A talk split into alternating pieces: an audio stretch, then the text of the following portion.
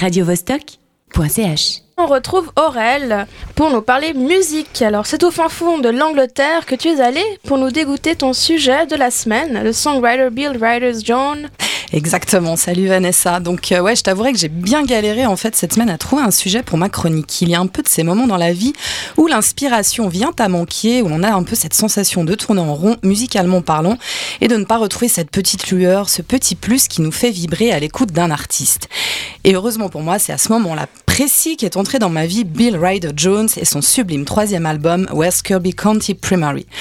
Au premier abord, j'ai simplement été intriguée par la pochette de l'album sur laquelle cet ingénu trentenaire prend un bain d'un air mutin. Alors une si belle invitation ne pouvant pas se refuser, j'ai plongé littéralement dans son univers rock clair-obscur et oh joie, j'avais trouvé là mon sujet. Troisième album, il n'en est donc pas à son premier coup d'essai, c'est quoi son parcours? En effet, il a déjà une belle carrière à son actif hein, avec deux euh, premiers albums solo, mais il a d'abord fait ses armes au sein du groupe The Choral, que vous connaissez peut-être, non, ça vous dit rien? Eh ben, ça donnait ça.